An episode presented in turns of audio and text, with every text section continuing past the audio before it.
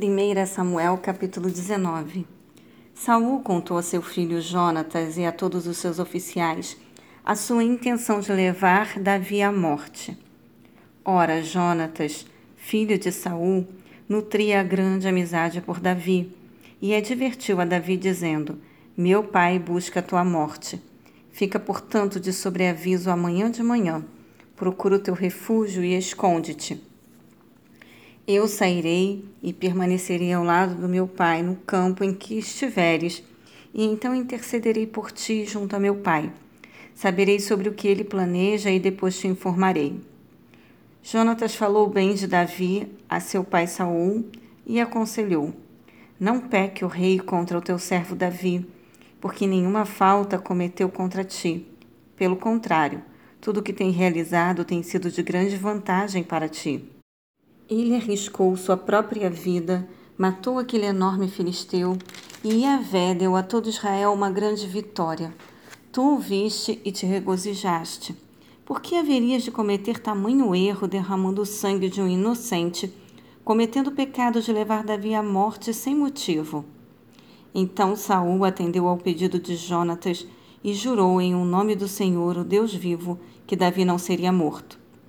Então Jonatas chamou Davi e comunicou as boas notícias. Aí o levou a Saul, e Davi continuou a servir o rei como de costume. Entretanto, uma nova guerra irrompeu contra os filisteus.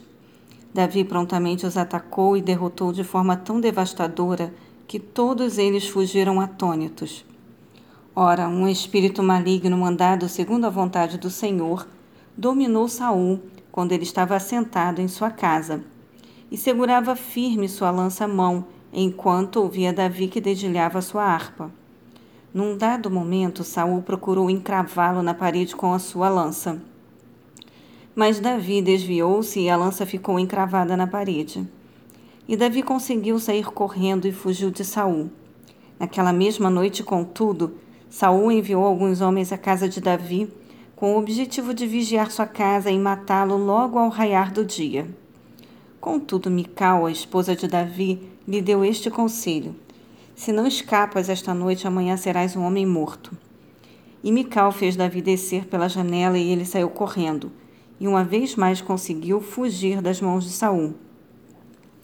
Mical apanhou Terafim, um ídolo protetor do lar, segundo cria sua família, e o deitou na cama. Pôs uma almofada de pelos de cabra na cabeceira e o cobriu com um manto. Assim que chegaram os mensageiros que Saul havia mandado para prenderem Davi, Mical lhes comunicou: Ele está doente. Mas Saul insistiu em sua decisão e fez com que seus homens voltassem à casa de Davi e recomendou-lhes: Trazei-mo, ainda que sobre sua própria cama, a fim de que eu mesmo ponha um fim à sua vida. Quando, porém, os homens invadiram a casa, o ídolo do clã de Mical estava na cama e na cabeceira encontraram a colcha de pele de cabra. Então Saul interrogou Mical: Por que me traíste e deixaste fugir e escapar o meu inimigo? Mical alegou a seu pai Saul: Ele me ameaçou dizendo que me mataria se não o deixasse fugir. Davi tinha, pois, fugido e escapou. Foi ter com Samuel em Ramá e lhe contou detalhadamente tudo o que Saul lhe tinha feito e tentado fazer. Ele e Samuel refugiaram-se em Naiote, casa dos profetas, onde passaram a morar. Então foram dizê-lo a Saul. Descobrimos que Davi está vivendo na casa dos profetas em Ramá. Então, imediatamente Saul enviou alguns homens para capturá-lo. No entanto, quando observaram o grupo de profetas profetizando, dirigidos por Samuel, o espírito de Deus veio sobre os mensageiros de Saul e apoderou-se de cada um deles e eles também experimentaram a mesma visão profética.